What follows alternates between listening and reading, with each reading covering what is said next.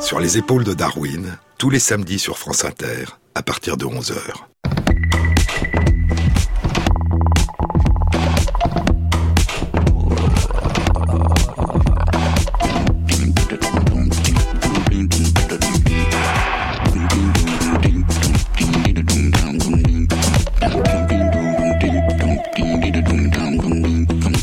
Bonjour à tous. Sur les épaules de Darwin, sur les épaules des géants.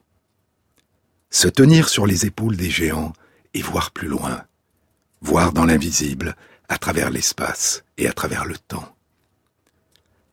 Découvrir la splendeur et l'extraordinaire diversité du monde vivant, sa luxuriance, son exubérance, sa plénitude, son merveilleux foisonnement. Tenter de distinguer ses voix et les dialogues qui tissent la trame de ces interactions. Dans les Antilles à Porto Rico, au nord-est de l'île, dans la Sierra de Luquillo, s'étend la réserve naturelle de la forêt tropicale humide de Luquillo, ou El Yunque.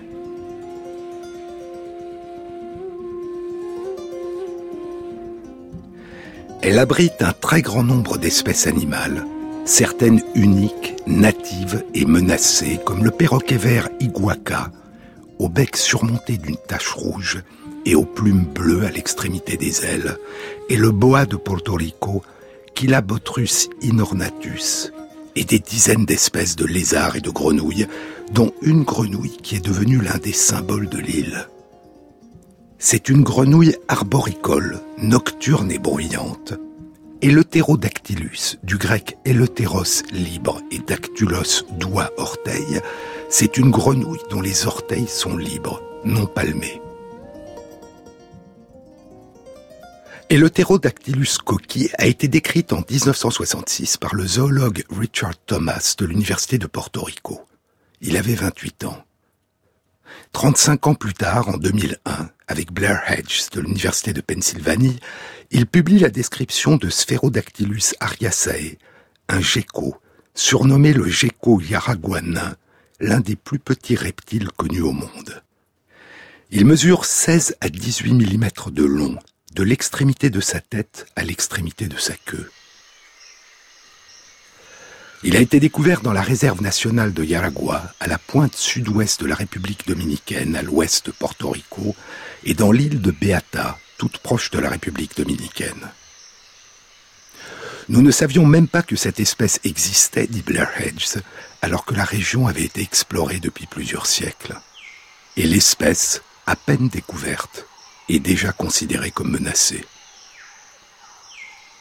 L'autre plus petit reptile connu et Spherodactylus parthenopion, qui mesure environ 18 mm.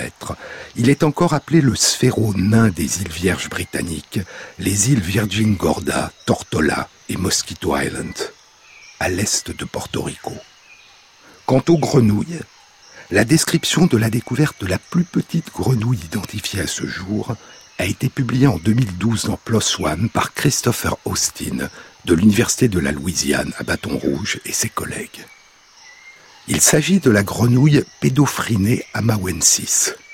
Elle vit parmi les feuilles mortes qui jonchent le sol des forêts tropicales humides de la Papouasie-Nouvelle-Guinée, la partie orientale de l'île de la Nouvelle-Guinée. Le nom de la grenouille, Amawensis, dérive du village près duquel elle a été découverte, le village Amao.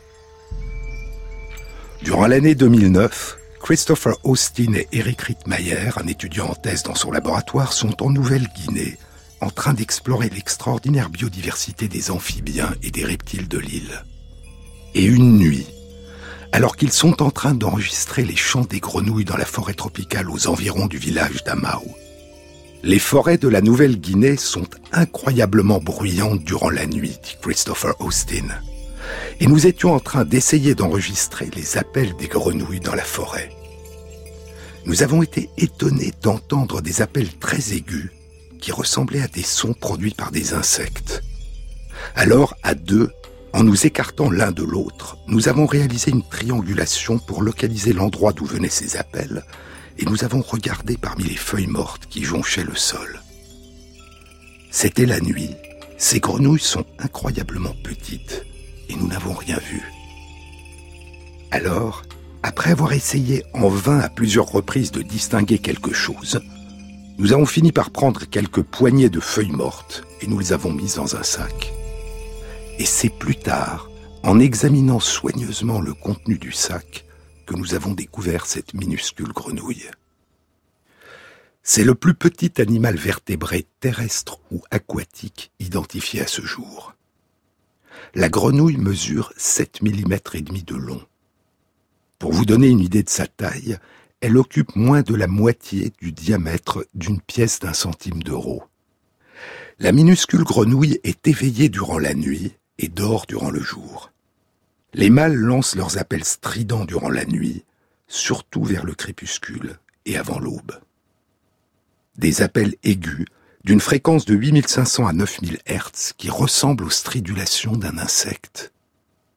Chaque note est très brève, d'une durée de 2 à 15 millièmes de seconde, et chaque appel est d'une durée moyenne de 1 à 3 minutes.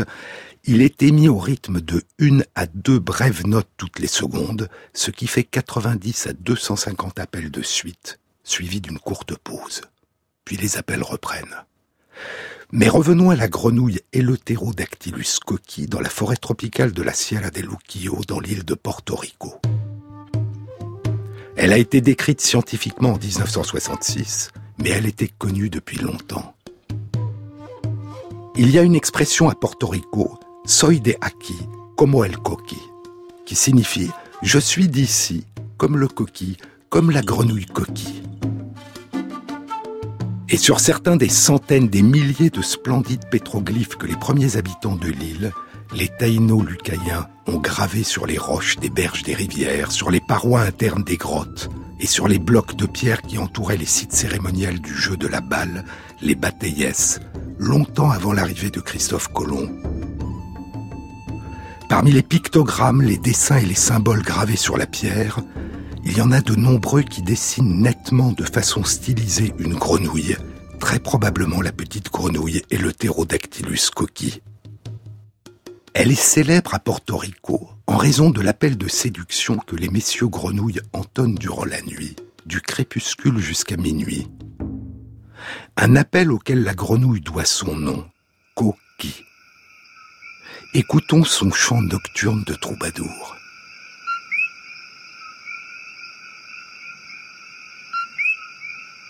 La saison des amours dure toute l'année mais les chants et les unions sont plus importants durant les nuits chaudes et humides, entre la fin du printemps et le début de l'automne. Ce sont de petites grenouilles de 2 cm et demi à 6 cm de long. Elles sont de couleur brune ou gris-brun, avec des yeux dorés ou bruns, et des coussinets sous les orteils qui leur permettent de grimper aux arbres. Les dames sont plus grandes que les messieurs. Durant la journée, les coquilles vivent au sol, dans un abri, sous des feuilles, ou dans un trou au bas d'un tronc d'arbre, ou sous l'écorce. Des sites que les mâles et les femelles défendent contre les intrus. Dès le crépuscule, les grenouilles coquilles grimpent aux arbres, où elles se nourrissent jusqu'à l'aube. Les petits restent se nourrir au sol. Les jeunes et les dames qui ne sont pas près de devenir mères grimpent haut dans les arbres. Les plus grands arbres de la forêt tropicale de Luquillo sont des gommiers blancs ou gommiers des montagnes, encore appelés tabonuco.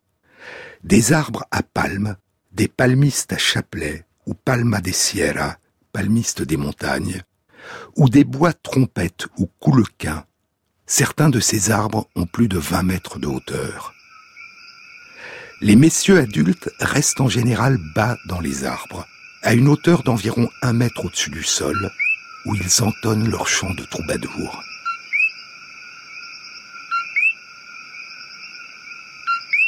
Ils reviennent souvent chanter nuit après nuit au même endroit et ils tentent d'éloigner les intrus qui tenteraient de s'installer sur leur site. Chaque chanteur est seul, séparé des autres d'une distance horizontale d'au moins 3 mètres. Si une dame est séduite par les appels d'un chanteur, elle vient le rejoindre ils partent alors à l'abri, au sol, et ils s'unissent. C'est le père qui veillera sur les œufs, une dizaine ou une vingtaine d'œufs, et il les défendra contre les éventuels agresseurs durant les deux à quatre semaines qui précéderont la naissance. Les petits coquilles ne naissent pas sous la forme de têtards. Ils n'ont pas de stade de vie aquatique. La métamorphose se déroule à l'intérieur de l'œuf. Et les petits sont, dès leur naissance, de minuscules grenouilles de 6 à 7 mm de long qui ont déjà la forme de l'adulte, et leur père continuera à les protéger durant plusieurs jours.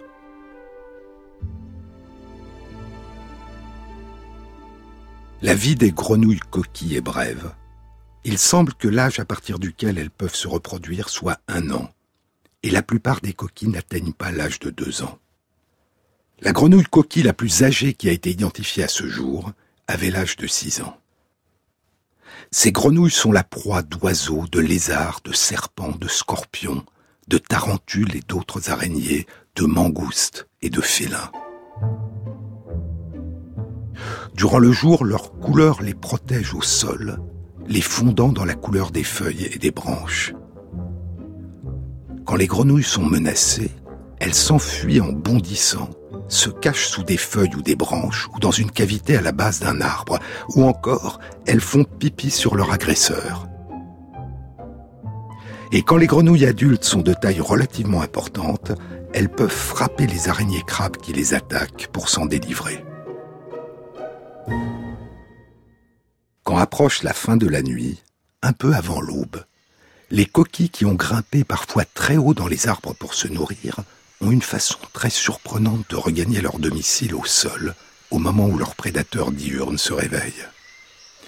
Ce mode de retour au domicile a été décrit pour la première fois par Carol Beuchat et John Torbjar Narson. C'est durant l'été 1978 ils sont dans la forêt de Porto Rico alors qu'ils sont étudiants en thèse à l'université Cornell dans l'État de New York. Plus tard, Torbjar Narsson deviendra l'un des plus grands experts au monde des alligators et des crocodiles. Cet été-là, durant les nuits du 30 juillet et du 1er août 1978, dans la forêt, juste avant l'aube, ils entendent des bruits sourds qu'ils décriront comme des plops, des ploufs ou des flocs.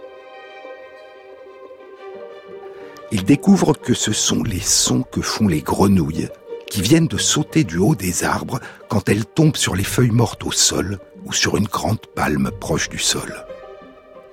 Les deux chercheurs nommeront ce comportement le plopping, un saut dans le vide qui fait plop à l'arrivée, un saut en parachute sans parachute. Les grenouilles en tombant écartent les jambes et les orteils et tournent lentement sur elles-mêmes, et elles atterrissent à environ 3 mètres de distance horizontale du point en hauteur d'où elles ont sauté. La plus grande chute dans le vide qui a été observée à ce jour est une chute d'une hauteur de 14 mètres. Juste avant l'aube, dit Margaret Stewart dans une étude publiée en 1985 et intitulée Habitat arboricole et saut en parachute d'une grenouille de la forêt tropicale, Juste avant l'aube, souvent, il y a un coup de vent. Et ce coup de vent aide probablement les petites grenouilles à dériver durant leur chute. Et il représente sans doute pour elles le signal que leurs prédateurs diurnes qui vont les distinguer sur les arbres sont en train de se réveiller et qu'il est temps pour elles de rentrer. Durant leur tourbillon dans le vide, dit encore Margaret Stewart, elles sont peut-être confondues par les oiseaux avec des feuilles qui tombent en volant au vent. Margaret Stewart est une grande spécialiste des grenouilles. Elle était professeure de biologie à l'université de New York à Albany depuis le milieu des années 1950, et cette année-là, en 1985, cela faisait six ans qu'elle était la première femme élue à la présidence de la Société américaine d'ichthyologie et d'herpétologie. L'ichthyologie du grec ictus, poisson, et logos, discours, logique, est la branche de la biologie qui étudie les poissons. Et l'herpétologie, du grec herpéton, qui rampe, reptile, est la branche de la biologie qui étudie les reptiles et les amphibiens. Et en cette même année 1985, on a donné le nom de Margaret Stewart à une grenouille qu'elle avait découverte en Afrique, au Malawi. Frinobatrachus stewartae, qu'on appelle communément en anglais Stewart's Paddle Frog, la grenouille de mare de Stewart. Durant l'une des études qu'elle a réalisées sur les grenouilles et le Pterodactylus coqui dans les forêts tropicales de Porto Rico, Six grenouilles, dit-elle, à l'aube, ont atterri sur les chercheurs. Durant les aubes où les feuilles qui jonchent le sol étaient suffisamment sèches pour qu'on puisse entendre nettement les grenouilles tomber sur le sol, dit-elle, on avait l'impression d'entendre la pluie, l'impression que de la canopée, il pleuvait des grenouilles. Une fois à terre, les grenouilles restent immobiles durant cinq minutes à une demi-heure, semblant récupérer, protégées sur le sol par leur couleur. Leur séjour nocturne dans la canopée, plus sèche que le sol humide de la forêt, semble les déshydrater, et elles se réhydratent au sol en s'allongeant sur le ventre, sur des feuilles humides ou sur la base d'un tronc d'arbre humide. Puis elles regagnent leur cachette, où elles dormiront durant la journée.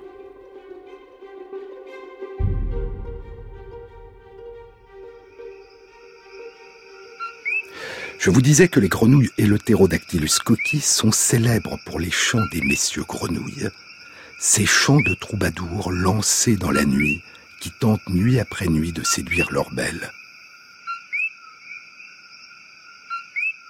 Ce chant semble très simple.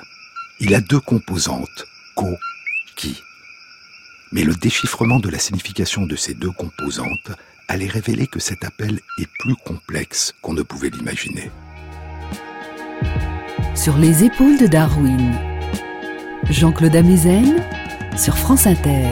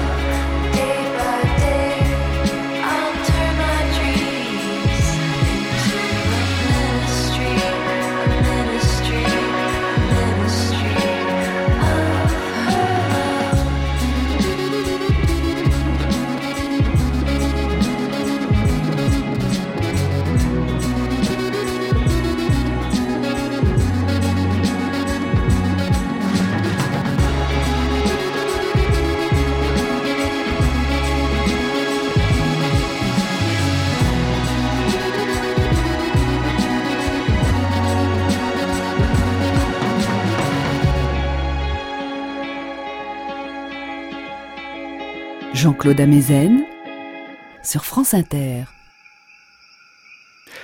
L'appel des messieurs grenouilles et l'Eutherodactylus coquille durant la nuit, qui est répété toutes les 3 à 4 secondes, est un appel à deux composantes, ko, ki, ko et ki. Le ko est une note constante, d'une fréquence constante d'environ 1100 Hz et d'une durée d'un dixième de seconde, puis il y a une pause de 2 à 3 dixièmes de seconde. Puis vient le ki, qui est un appel montant qui monte d'un tiers d'octave, de 1800 à 2100 Hz, et qui dure deux fois plus longtemps que la composante ko, près de 2 dixièmes de seconde. Et en 1976, deux chercheurs allaient rapporter une surprenante découverte. Ces deux composantes, ko et ki, ne s'adressent pas au même destinataire. Robert Capranica est un ingénieur électronicien qui a obtenu son doctorat au MIT, le Massachusetts Institute of Technology, et a travaillé au laboratoire Bell. Il est passionné par le monde vivant, et en particulier par les sonorités émises par le monde vivant. Et durant les années 1960, il décide de mettre ses compétences d'ingénieur au service de la biologie et de s'engager dans un domaine qui se développait alors à la croisée de plusieurs disciplines, la bioacoustique. Il rejoint le département de neurobiologie et d'études des comportements de l'université Cornell et il commence à explorer les mécanismes impliqués dans l'audition des batraciens. Comme Robert Capranica, Peter Nerins est un ingénieur électronicien. Il est plus jeune. Il a fait ses études d'ingénieur à Cornell et quand il décide de s'engager dans la même voie, la bioacoustique, il rejoint dans la même université le laboratoire de neurobiologie de Capranica. Son travail de recherche pour sa thèse de doctorat sous la direction de Capranica explore l'audition des grenouilles et l'Eutherodactylus coquille, et plus précisément la façon dont ces grenouilles entendent l'appel coquille et y répondent. Narens et Capranica publient les résultats de leur étude en 1976 dans Science. Et le phénomène qu'ils décrivent est le suivant.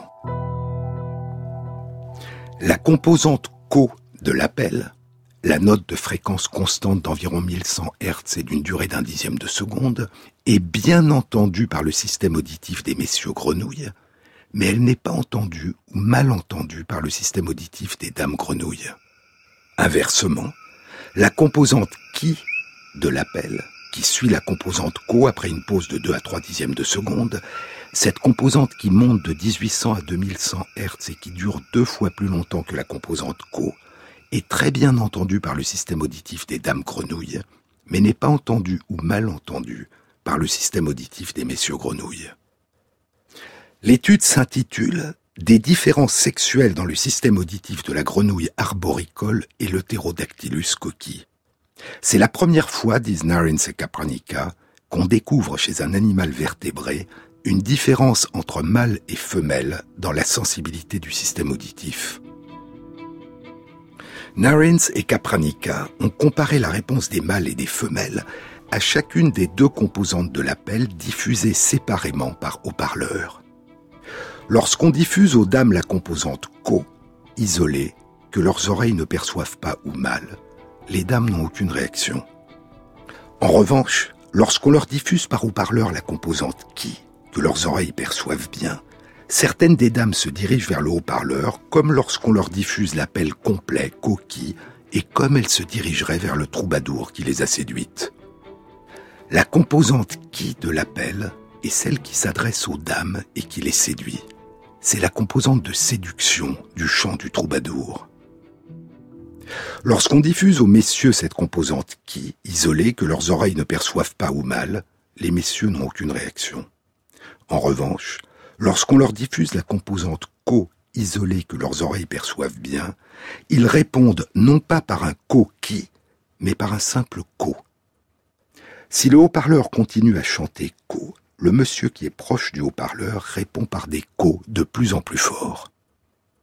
Et si le haut-parleur continue à diffuser ses appels, le monsieur se dirige alors vers le haut-parleur en adoptant une posture agressive. Il va l'attaquer. Et il a la même réaction si le haut-parleur diffuse l'appel complet, coquille. Le monsieur répond par co. La même réaction se produit dans la nature. Si un mâle s'approche d'un autre mâle en train de chanter sur son territoire, le mâle en train de chanter interrompt son chant et adresse un co à l'intention de l'intrus. L'intrus répond par un co. S'ensuit un duo de co de plus en plus fort, co, co, co. L'occupant du lieu s'approche de l'intrus et ce duo, ce duel, se termine soit par la retraite de l'intrus, soit par l'attaque de l'intrus par l'occupant du lieu. La composante co de l'appel du chanteur, qui est bien perçue par les oreilles des autres chanteurs, est une composante qui s'adresse aux mâles pour les repousser. Co qui est un appel composite adressé à deux destinataires différents. Un appel dont l'une des deux composantes, mais pas la même, est codée, brouillée ou inaudible pour chacune des deux catégories de destinataires. Il y a la composante co qui s'adresse aux concurrents du chanteur et qui signifie va-t'en. Et il y a la composante qui qui s'adresse aux dames et qui signifie viens me rejoindre. Il y a d'abord la composante qui tient à l'écart les autres chanteurs et libère le terrain. Puis, alors seulement, vient la composante qui attire les belles sur ce terrain. Peter Narins a développé de nouvelles méthodes fondées sur la vibrométrie laser pour mesurer les vibrations du tympan des grenouilles coquilles, des vibrations en réponse aux sons qu'elles perçoivent de l'extérieur, et pour apprécier la façon dont elles atténuent leur propre perception des appels sonores qu'elles émettent.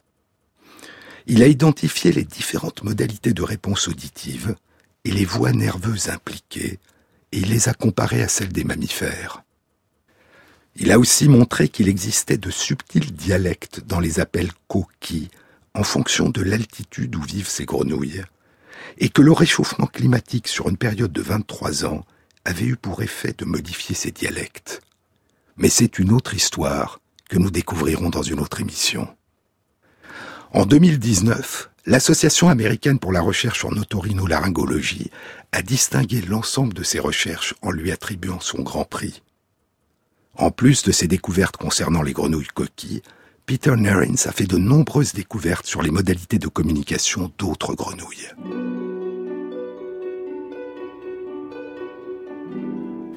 Les monts Huang ou Huangshan, littéralement les monts jaunes, sont situés dans la province de Lanhui, à l'est de la Chine.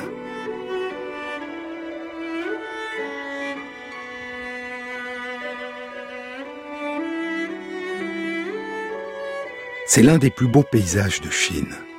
Des falaises de granit, des pics noyés dans la brume où se dressent des pins multicentenaires, des temples et des escaliers de pierre taillés dans le granit qui y conduisent au long de pentes escarpées sur les falaises.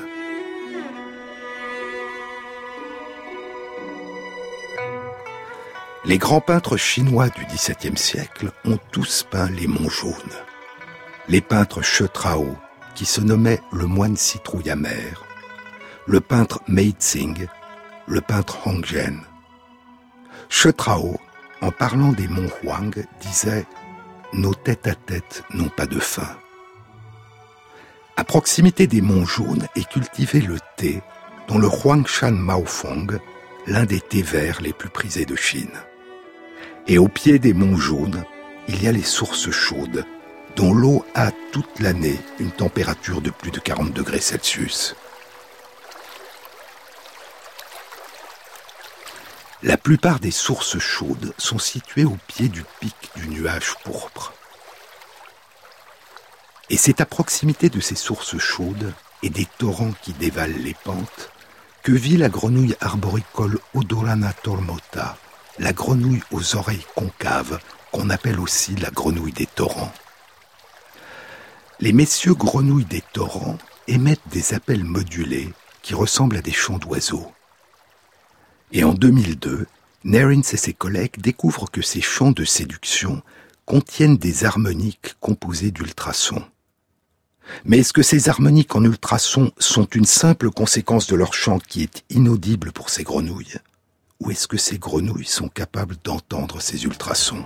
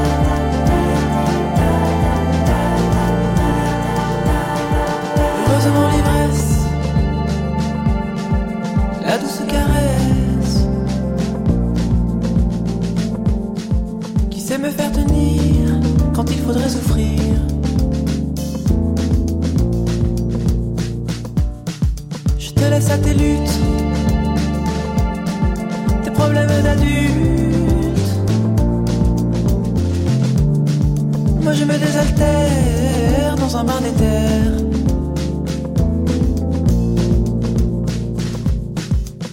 J'ai cru que tu dansais pour lui. Oh, je t'ai vu danser.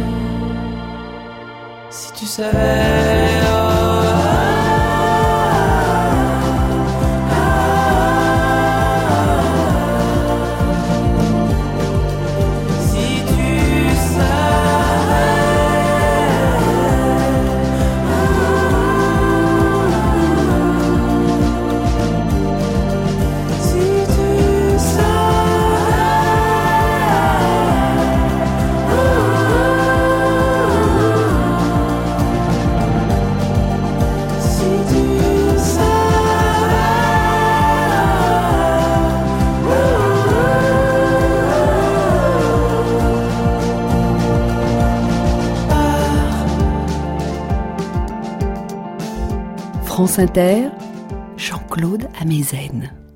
En 2006, Peter Narens, Jun Xianshun de l'Académie des sciences de Chine à Pékin et leurs collègues publient une étude dans Nature. Les chercheurs n'ont pas exploré la réponse des dames grenouilles aux ultrasons émis par les messieurs grenouilles, mais ils ont exploré les réponses des messieurs au chant des autres messieurs. Une réponse facile à mettre en évidence, car comme les messieurs grenouilles coquilles, les messieurs grenouilles des torrents répondent en chantant plus fort quand ils entendent un mâle chanter à proximité. Les chercheurs ont diffusé par haut-parleur à des grenouilles mâles des torrents soit des enregistrements de chants complets d'autres mâles, soit la seule composante ultrasonique isolée de ces chants. Et les grenouilles mâles répondent à la composante purement ultrasonique de la même façon qu'ils répondent au chant complet. Et les chercheurs découvriront que les oreilles des grenouilles mâles répondent à ces ultrasons. En 2006, quand Narens et ses collègues font leur découverte, les seuls animaux vertébrés dont on sait qu'ils sont capables d'émettre et d'entendre des ultrasons sont des mammifères. Les chauves-souris et les cétacés à dents, les dauphins, les cachalots, les belugas, les orques, les marsouins qui pratiquent l'écolocalisation et dont les appels en ultrasons font émerger le monde qui les entoure par l'écho qu'ils leur renvoie. Il y a aussi les appels en ultrasons de certains petits rongeurs, dont les souris. C'est le cas en particulier des appels de détresse en ultrasons des souriceaux qui se sont éloignés du nid. La maman répond immédiatement à ces cris, qui nous sont inaudibles, en allant chercher ses petits et en les rapportant au nid pour les réchauffer. Ultrason. Ce qui est au-delà, ce qui dépasse la norme, ce qui dépasse la mesure d'un son. L'oreille humaine ne perçoit pas les sons de fréquence supérieure à environ 20 000 Hz. Et pour cette raison, parce qu'ils nous sont inaudibles, Nous ne les appelons pas des sons de fréquence élevée, mais des ultrasons. L'homme est la mesure de toute chose, disait Protagoras au 5e siècle avant notre ère. L'étude animée par Peter Nerins rapportait la première découverte d'une telle capacité à émettre et à entendre des ultrasons chez des animaux vertébrés qui n'étaient pas des mammifères, mais des cousins très éloignés, des amphibiens. Et les chercheurs proposaient que cette composante ultrasonique de leur chant permet aux grenouilles Odorana tormota de mieux communiquer au milieu du vacarme des torrents auprès desquels elles vivent, un bruit de fond constant, composé pour l'essentiel de sons de basse fréquence. Deux ans plus tard, en 2008, Jun Sien-chun, Narins et leurs collègues publient une nouvelle étude dans Nature. Dans la quasi-totalité des espèces de grenouilles, ce sont les messieurs qui chantent, et les dames grenouilles sont considérées comme silencieuses. Elles écoutent, elles répondent, elles se taisent. Mais l'étude indiquait que les dames grenouilles des torrents émettent elles aussi des chants. Ces appels sont plus aigus que ceux des mâles, la composante principale de l'appel est en ultrasons et les appels sont plus brefs. Les dames chantent à un moment précis, durant les nuits de pluie, quand elles vont pondre leurs œufs. Et l'appel s'adresse aux messieurs qui vont venir féconder leurs œufs. Dès qu'elles ont pondu leurs œufs, les dames cessent de chanter. Les messieurs répondent à ces chants en tournant leur corps vers la source du chant, puis ils se mettent à leur tour à chanter de différentes façons successives, tout en s'approchant rapidement ou en bondissant vers la source de l'appel. Pour explorer plus précisément l'effet de ces appels des dames grenouilles, les chercheurs ont transporté une cinquantaine de mâles dans leur laboratoire. Ils ont placé chacun des mâles dans une obscurité complète, à environ un mètre de distance d'un haut-parleur, qui a commencé à diffuser un enregistrement de l'appel des dames. Et les chercheurs ont constaté à leur grande surprise que, en un ou deux bons seulement, les messieurs rejoignaient avec une extrême précision dans l'obscurité complète l'endroit précis où le haut-parleur était situé. Cette précision de la direction du bon, à moins d'un degré d'angle près, est comparable à la précision de localisation de la source d'un son par les hiboux et les chouettes, les dauphins, les éléphants et les humains, qui sont les plus précis des animaux vertébrés dans ce domaine. La localisation précise de la source d'un son est d'autant plus facile que la distance entre les deux oreilles, c'est-à-dire la largeur de la tête, est grande, ce qui permet notamment de déduire la direction de la source des sons par une comparaison entre les temps d'arrivée des sons dans les deux oreilles. Mais la tête des grenouilles des torrents est très petite. La distance entre leurs oreilles est d'environ un centimètre seulement, et les chercheurs pensent que la composante ultrasonique des appels permet d'augmenter la localisation dans l'espace de la source du son. La capacité des grenouilles des torrents des monts jaunes à émettre et à entendre des ultrasons leur conférerait donc au moins deux avantages. D'une part, mieux communiquer dans le vacarme permanent des torrents, et d'autre part, pouvoir localiser avec une grande précision la source des chants de leurs congénères. Il y a un troisième avantage potentiel que ne mentionnaient pas les chercheurs. De nombreux insectes dont se nourrissent les grenouilles émettent des ultrasons et pouvoir percevoir des ultrasons et en localiser la source fait peut-être de ces grenouilles de meilleurs chasseurs. It's dreamy weather we're on. You waved your crooked wand along an icy pond with a frozen moon. A murder of silhouette crows I saw and the tears on my face and the skates on the pond. They spell Alice. I disappear in your name, but you must wait for me somewhere across the sea the wreck of a ship. Your hair is like meadow grass on the tide. And the raindrops on my window and the ice in my drink. Baby, all I can think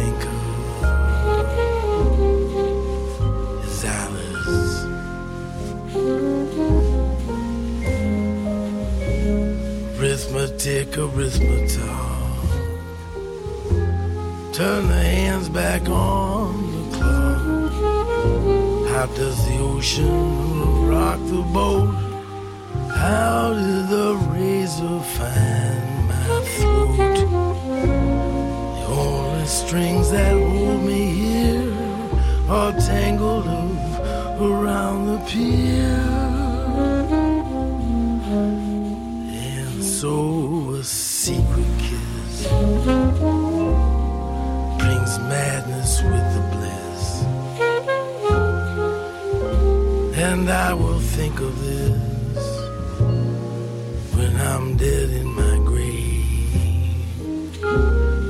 Set me adrift, and I'm lost over there. Then I must be insane to go skating on your name. And by tracing it twice,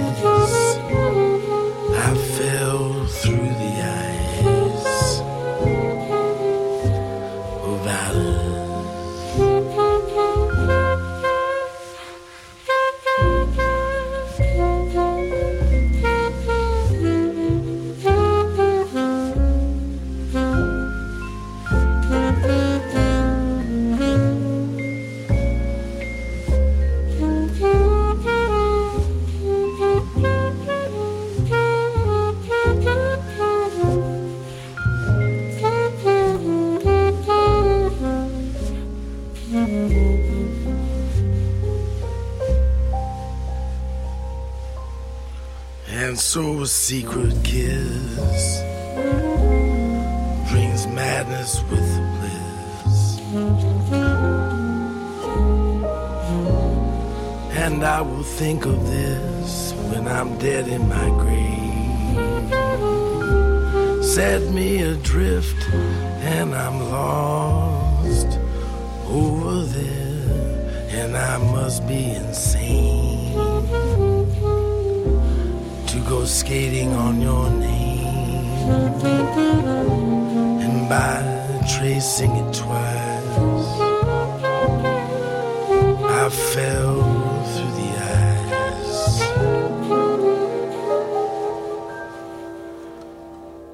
of Alice. There's only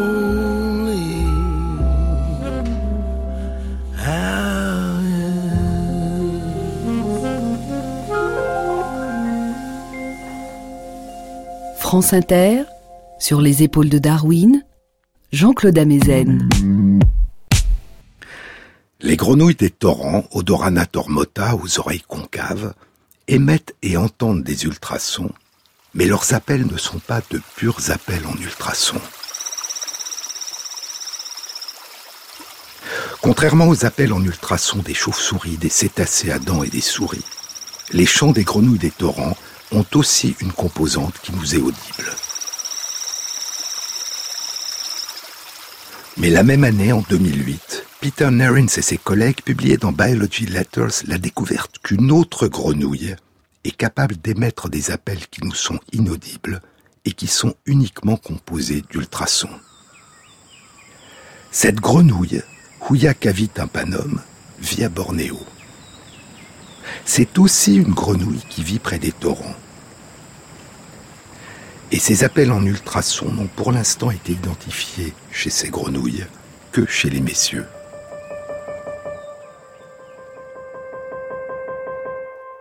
Un an plus tard, en 2009, Nerins et ses collègues publiaient dans PLOS ONE une étude qui montrait que les grenouilles mâles des torrents de Bornéo sont capables non seulement d'émettre des appels composés uniquement d'ultrasons, mais aussi d'entendre ces appels et d'y répondre.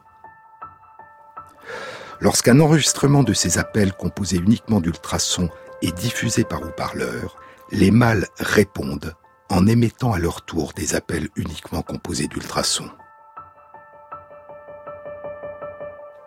Et ainsi, comme les grenouilles des torrents des monts jaunes de Chine, les grenouilles des torrents de Bornéo peuvent communiquer en surimposant leurs appels au vacarme des torrents et probablement localiser avec une grande précision la source des chants de leurs congénères et percevoir et localiser les insectes qui émettent des ultrasons.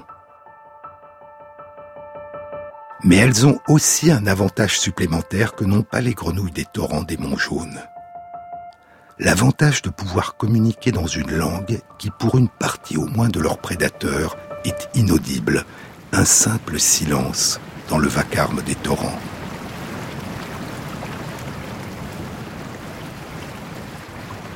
C'est la première fois, soulignaient les chercheurs, que l'on découvre chez un animal vertébré qui n'est pas un mammifère une capacité à émettre et à entendre des appels uniquement composés d'ultrasons. Parmi les mammifères, il citait les chauves-souris, les cétacés à dents et de petits rongeurs dont les souris. Mais cette liste n'allait pas rester close. Les mammifères aussi allaient réserver des surprises. En 2012, trois ans après la publication de la découverte des communications en ultrasons des grenouilles des torrents de Bornéo, une étude était publiée dans Biology Letters. Elle était animée par Marissa Ramsier de l'Université Humboldt en Californie et par Nathanael Domini du Dartmouth College dans le New Hampshire. Elle concernait un petit primate étrange qui tient dans le creux d'une de nos mains. Il a une douce fourrure brune ou ocre, de très longs doigts, de très longs pieds et de grandes oreilles. Il pèse de 100 à 150 grammes mesure de 8 à 16 cm de haut et a une longue queue d'environ 25 cm. Il a de très grands yeux lumineux, jaune-orange, qui ressemblent aux yeux des lémuriens. Il vit dans les forêts tropicales de l'archipel des Philippines. Il a été nommé Tarsius siricta ou Carlito siricta, plus communément le tarsier des Philippines. Comme tous les tarsiers, les os du tarse de ses pieds sont particulièrement longs. Il fait partie des espèces menacées et protégées. Il dort le jour et est éveillé durant la nuit. Il s'accroche aux branches, bouge très peu comme les pandas. Mais contrairement aux pandas, il est extrêmement vif. C'est un redoutable chasseur. Il bondit sur les insectes et les gobes. Il peut bondir et saisir de petits oiseaux en plein vol et il se nourrit aussi de lézards et de petits serpents. Le tarsier des Philippines est peu bavard. La plupart du temps, il est complètement silencieux. Mais il a un comportement étrange. Il ouvre soudain la bouche comme pour pousser un cri, mais aucun son ne sort, aucun son qui nous soit audible. Il semble se contenter de mimer un cri. Les chercheurs qui ont publié leur étude dans Biology Letters avaient été tellement surpris par ce comportement qu'ils ont enregistré des tarsiers des Philippines et ils ont découvert que ces petits primates, apparemment si silencieux, étaient très bruyants et très bavards, mais ils émettent tous leurs cris en ultrasons.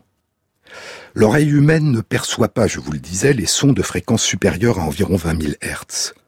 Les tarsiers des Philippines, eux, perçoivent les ultrasons jusqu'à une fréquence de 91 000 Hz et ils émettent leurs cris à une fréquence de 70 000 Hz. Les dialogues des tarsiers des Philippines se déroulent dans le monde du silence pour nous et pour la plupart des animaux qui partagent la jungle avec eux. Lorsque les chercheurs ont analysé les cris des tarsiers des Philippines, ils ont été surpris de constater que leur cri est semblable par sa structure à ceux des autres primates, un son long, soutenu, suivi de plusieurs trilles. Mais si cette structure de base des cris de primates est conservée chez le tarsier des Philippines, elle se déroule à une fréquence tellement élevée qu'elle nous est inaudible. Quand ils perçoivent la présence d'un prédateur, les cris d'alarme des tarsiers des Philippines se propagent en silence, sans révéler leur présence. Et les mères parlent continuellement à leurs petits, et les petits babillent et leur répondent sans que ces dialogues permanents éveillent l'attention de la plupart des prédateurs. Les insectes dont se nourrissent les tarsiers des Philippines, les papillons de nuit, les sauterelles, les grillons et les criquets, émettent des ultrasons. Et il est très probable que la capacité des tarsiers des Philippines à percevoir les ultrasons les aident à localiser leur proie lorsqu'ils bondissent sur elle. Et ainsi, les tarsiers des Philippines réussissent ce prodige très rare, le rêve de tout espion, pouvoir communiquer sans être repéré. Mais il y a les bruits qu'ils font en bondissant sur leur proie. Il y a leur odeur, leur forme et leur couleur visibles pour les prédateurs nocturnes. Aucun animal ne peut entièrement disparaître, ne peut complètement se cacher, ne peut totalement s'exclure du monde des autres.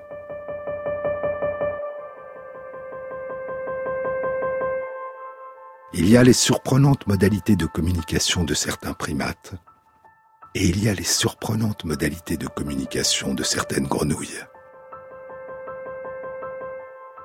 Les grenouilles Epipédobates femoralis vivent dans les forêts tropicales de la Guyane. Elles font partie de la famille des Dendrobatidés, des grenouilles toxiques pour leurs prédateurs dont les couleurs voyantes signalent la toxicité. On les appelle en anglais des dart poison frogs, littéralement des grenouilles fléchettes empoisonnées, parce que les chasseurs amérindiens d'Amérique du Sud enduisaient leurs fléchettes de sarbacane avec des toxines prélevées à partir de certaines de ces grenouilles. En utilisant pour la première fois une copie électromécanique peinte de ces grenouilles, un robot mobile qui ressemble à l'une de ces grenouilles, Peter Narins et ses collègues révéleront une composante jusque-là inconnue dans les modalités de communication de ces grenouilles, et nous le découvrirons dans une nouvelle émission.